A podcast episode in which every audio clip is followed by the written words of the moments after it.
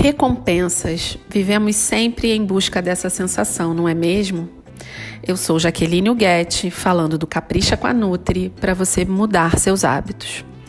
Evolutivamente, nosso cérebro busca recompensa imediata e fica, de certa forma, entediado com recompensas de longo prazo. Nosso cérebro valoriza os benefícios de longo prazo, mas busca gratificação imediata, ou seja, queremos prazer agora. Somos seres hedônicos que buscamos o prazer sem pensar nas consequências, o famoso depois eu vejo. E esse comportamento leva a dores e dificuldades como falar demais, comer demais, gastar demais, se relacionar com alguém apenas pelo prazer instantâneo. Tudo isso vai te trazer consequências, nem sempre fáceis de resolver.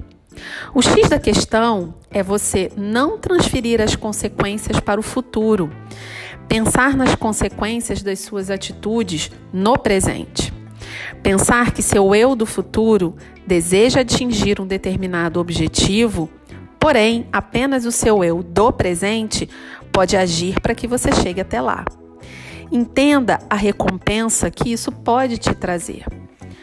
Observe que cada atitude que você toma hoje te aproxima ou te afasta dos seus objetivos. Sei que não é fácil olhar uma estrada em que parece tão distante chegar até o final dela. Mas determinar objetivos para o seu futuro com um propósito coerente e conectado com quem realmente você é, faz toda a diferença para que você enxergue recompensas hoje e muito maiores ainda no futuro.